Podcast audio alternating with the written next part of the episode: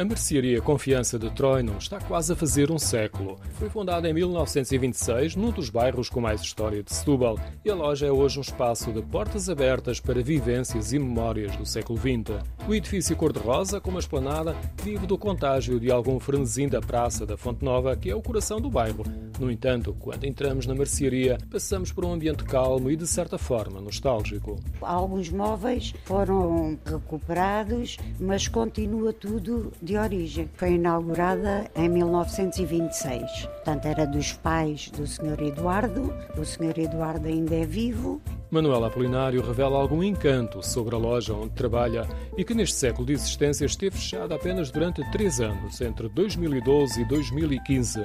O proprietário, Eduardo Silva, restaurou o interior e um protocolo com o município permite que as portas estejam abertas em permanência, com dois objetivos: um espaço de visitação e pedagógico e também turístico. As paredes estão tapadas com móveis e nas prateleiras vemos uma grande diversidade de produtos.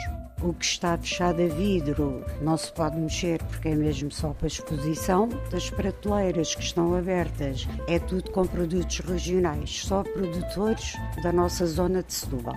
Quem quiser pode comprar alguns destes produtos ou então provar na esplanada. Podem comer uma tábua de queijo, um chouriço assado, bebidas, temos uh, doces também, os bolos. Nas prateleiras há ainda caixas de recordações de bolachas, lápis, produtos de barbear, cromos de futebol e muitas garrafas antigas. Vemos também vários instrumentos de medida que captam a atenção nas visitas escolares. Ficam muito espantados porque não conhecem as medidas, as balanças, aquela faca do bacalhau. Ficam muito intrigados para o que é que servia.